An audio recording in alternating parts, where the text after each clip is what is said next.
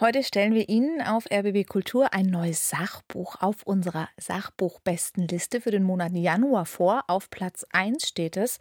Und dieses Buch ist eines der beiden neuen großen Werke zu Thomas Mann. Der Germanist Dieter Borchmeier hat, es, hat eines davon geschrieben und seins trägt einen recht schlichten Titel Thomas Mann Werk und Zeit. Und dieses Buch hat 1500 Seiten. Dieter Borchmeier forscht seit Jahrzehnten über Thomas Mann und auch zur Musik bei Thomas Mann. Das wird uns später beschäftigen, hoffentlich. Schön, dass Sie bei uns sind, Herr Borchmeier.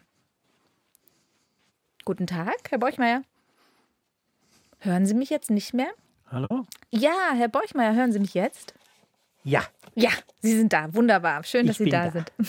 Mhm. In Ihrem Buch 1500 Seiten, da geht es ja weniger um die Biografie des Menschen Thomas Mann, sondern um sein Werk, um das, was er geschrieben ja. hat, was er über mhm. die Zeit geschrieben hat, was sein Werk aussagt über die Zeit, genau. in, mhm. in, in der äh, sein Werk entstanden ist. Und jetzt darf ich ein bisschen frech sein und fragen, was ist denn Ihre Hauptthese? es ist natürlich sehr schwer, ähm, äh, über ein Buch, das wirklich das Gesamtwerk Thomas Manns darstellt, ähm, äh, alles unter äh, auf den Nenner einer bestimmten These zu bringen. Na gut, Sie postulieren Aber, im ähm, Vorwort, dass Sie das Werk von Thomas Mann von einer höheren geschichtlichen Warte aus erschließen möchten. Ja, das allerdings. Also es, was mein besonderes Anliegen ist, es gibt viele äh, Biografien über Thomas Mann. Das äh, Leben Thomas Manns ist geradezu erschöpfend dargestellt und äh, mein Freund äh, Hermann Kurzke hat ja auch diese wunderbare äh, Biografie geschrieben.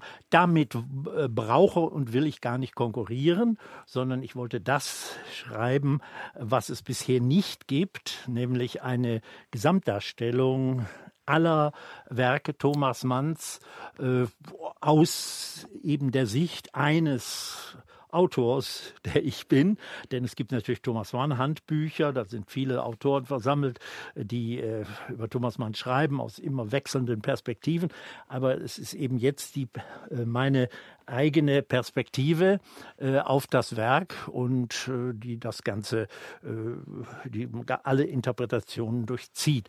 Allerdings, ähm, es ist mir wichtig, die äh, Thomas Mann vor dem Hintergrund seiner Zeit äh, darzustellen, äh, dieses aufregende Leben, mhm. das er geführt hat von Lübeck über München, schließlich in die Emigration nach Amerika und, äh, und dann die Rückkehr, äh, dass äh, dieser, dieser ungeheure zeitliche Horizont, der mhm. ist mir ganz wichtig. Und die politische Biografie Thomas Manns, mhm.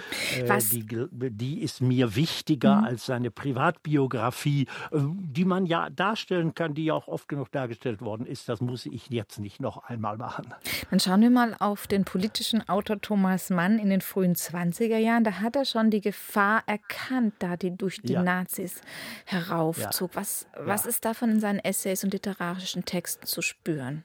Von diesem Scharfsinn? Ja, nun, äh, das äh, Thomas Mann hat wirklich äh, war einer der ersten großen Intellektuellen, die die Gefahr des Nationalsozialismus von Anfang an äh, gesät hat. Äh, das ähm, hängt damit zusammen, dass er ja für gewisse Elemente des Faschismus nicht ganz unempfindlich war. Er hat das später in diesem grandiosen Essay Bruder Hitler ja auch demonstriert. Was, was bedeutet das? Was, moch, was, was kann er wohl gemocht haben am Faschismus? Äh, gemocht haben, wohl weniger. Nein, denn er hat den Faschismus so, dann, äh, selber äh, von Anfang an missbilligt. Aber was dazu führte, die Vorgeschichte des, äh, des Faschismus und dieses ähm, das autoritäre Denken der Deutschen, ähm, das sich ja im Ersten Weltkrieg ähm, ausdrückte in, in, diese, in dieser kollektiven Begeisterung für den Krieg, der auch die mhm. Intellektuellen erfasst hat auch Thomas Mann.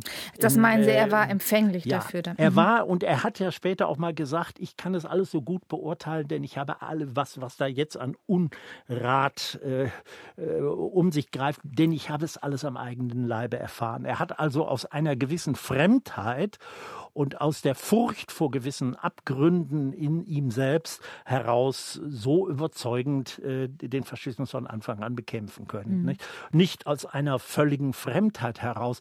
Wie bei Bert Brecht, dem war der Faschismus völlig fremd und der, der hatte da keinerlei Affinitäten. Und ähm, äh, allerdings hat äh, dann eben Bert Brecht gerade den, äh, das Ausmaß des Faschismus äh, anfänglich, wie viele Linke, äh, unterschätzt. Mhm. Und das war ja auch eine große äh, Auseinandersetzung zwischen Brecht und Thomas Mann, die ich auch ausführlich darstelle in meinem Buch. Und das vierte Kapitel in Ihrem Buch, das heißt Prophet im eigenen Lande, das Janusgesicht der Wahlheimat München. Thomas Mann hat in München von 1894 bis 1933 gelebt. Er hat ähm, München bis 33 als Stadt der Musik gesehen. Dahin wollen wir gleich zurückkommen, aber bleiben wir noch beim Zeitgeschehen. Schon 23 beschreibt Thomas Mann in seinen Briefen für die New Yorker Zeitschrift The Dial ähm, als die Stadt Hitlers schon so früh. Ja, Was ja. hat er da das ist gesehen? Unglaublich. Ne? Mhm. Ähm, naja, er hat, äh, das sieht man ja auch an der, äh, an der Erzählung Gladius Dei. Äh, das ist ja eine prophetische Erzählung, äh, lange bevor äh, es Hitler gab. Und, oder in der, der äh, beim Propheten, diese kurze Erzählung beim Propheten, wo er so einen, ähm, nach dem Modell des Schriftstellers Ludwig Derlet, einen, so einen apokalyptischen Propheten darstellt im Schwarz Schwabinger Milieu. Ähm, das hat er, da hat er schon die, äh, die vorausgeworfenen Schatten des Faschismus erkannt und das hat er selbst auch so gesehen, denn dieser Daniel zur Höhe, wie er da heißt, ist ja später, kommt dann später mit seinen Manifesten im Dr. Faustus vor. Also Thomas Mann hat äh, später im Dr. Faustus doch äh, deutlich dargestellt, dass diese Prophetengestalt seiner Jahrhundertwendenerzählung wirklich faschistische Elemente vorwegnimmt. Mhm. Ähm, Herr Borchmeier, Sie beschreiben dann, dass Thomas Mann einen Wagnerbrief geschrieben hat, nachdem er dann per Schutzhaftbefehl, also so wie ja. es hieß damals, ähm, von der Polizei gesucht worden ist als ich zitiere, Gegner der nationalen Bewegung und Anhänger der marxistischen Idee. Und eventuell wäre er auch ins KZ Dachau gekommen, wäre er nicht ja. ins Exil gegangen. Was hat er denn geschrieben in diesem Wagner-Brief? Da ging es Das um ist kein. Brief, das ist ein, ein, äh, ein, äh, ein großer Essay, mhm. Leiden und Größe Richard Wagners, wohl der bedeutendste, ich glaube, das als Wagner-Forscher sagen zu können, wohl das bedeutendste, was je über Wagner geschrieben worden ist, dieser große Essay, den er dann als Vortrag gehalten mhm. hat, denn äh, 33 war ja gerade äh, der 50. Todestag äh, Wagners und ähm, er hat den, diesen Vortrag äh, erst vor dem äh, Wagners äh, Todestag am 13. Februar in München in der Aula der Universität gehalten oder im Auditorium Maximum und ist dann damit äh, nach Holland und Frankreich äh, gereist, eingeladen von den holländischen, vom holländischen Wagner-Verband äh, und an dem, an dem Todestag hat er den Festvortrag dort gehalten in Amsterdam, also und aber eben vorgezogen äh, schon in München. Und dann berichtete die Presse über äh, diesen Vortrag und zitierte daraus. Und das löste dann diesen Protest, diesen sogenannten Protest der Richard Wagner äh, Stadt München aus, der äh, von dem Dirigenten Hans Knappersbusch äh, initiiert war. Was war denn das, was Sie so schrecklich fanden, was Thomas Mann über Wagner geschrieben hat? Kann ich nur sagen, weiß der Teufel. Denn im Wesentlichen war das, was er in diesem Essay, äh, sein Wagnerbild, was in diesem Essay entfaltet, das stand schon in seinen Betrachtungen eines Unpolitischen, die ja eine gewisse Zeit lang eine Art Kultbuch der Konservativen waren. Aber die ganze Ambivalenz seines Wagnerbildes steht da eigentlich schon darin. Mhm. Und äh, es ist überhaupt nicht, äh, es ist im Grunde genommen überhaupt nicht einzusehen, was da passiert ist. Es war ein, ähm, natürlich das Wagnerbild äh, Thomas Manns war ein äh, ambivalentes, enthusiastische Ambivalenz, hat er es genannt, äh, ein gebrochenes Verhältnis im Zeichen Nietzsches.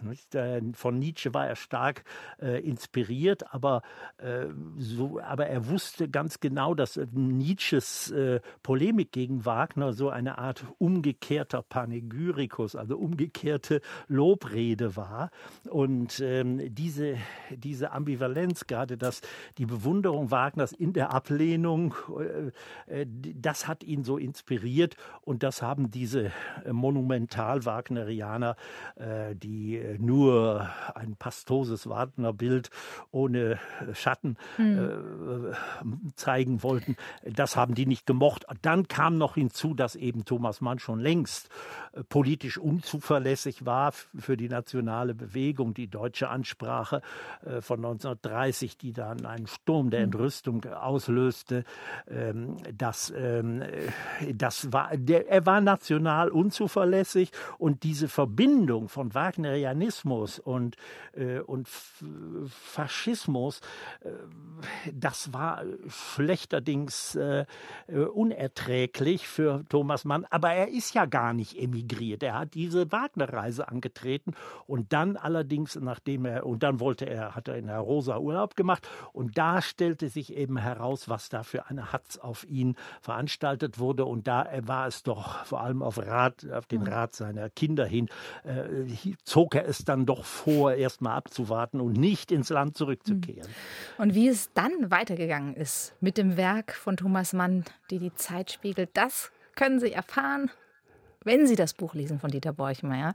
1500 Seiten umfasst es. Das haben wir jetzt nur ein kleines Licht drauf werfen können. Dieses Buch ja, steht auf, unserer, nee, auf mhm. unserer Sachbuchbestenliste von RBB Kultur auf Platz 1 im Januar. Es heißt Thomas Mann, sein Werk und seine Zeit. Dieter Borchmeier hat es geschrieben und die Buchpremiere, die findet in Berlin am 24. Januar statt. Das ist ein Dienstag um 19 Uhr in der Katholischen Akademie in Berlin Mitte und auch online ist diese Buchpremiere zu verfolgen. Das Buch ist im Inselverlag erschienen, kostet 58 Euro. Vielen Dank für Ihre Zeit heute Nachmittag auf RBB Kultur und alles Gute, Herr Borchmeier. Dankeschön. Vielen Dank für das nette Gespräch.